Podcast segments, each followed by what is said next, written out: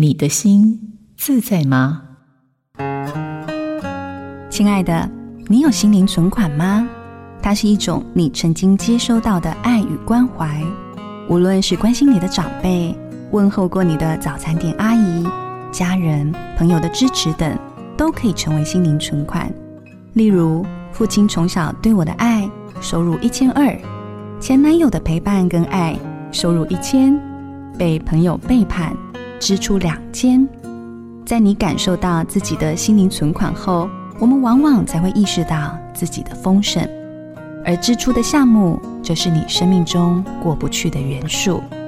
但当你将伤痛转化，它就能成为你的养分，帮助你成为一棵大树。我是心理师吴佩莹，映心电子陪您找回心灵的平静与幸福。好家庭联播网，中部地区古典音乐台 FM 九七点七，北部地区 Bravo FM 九一点三。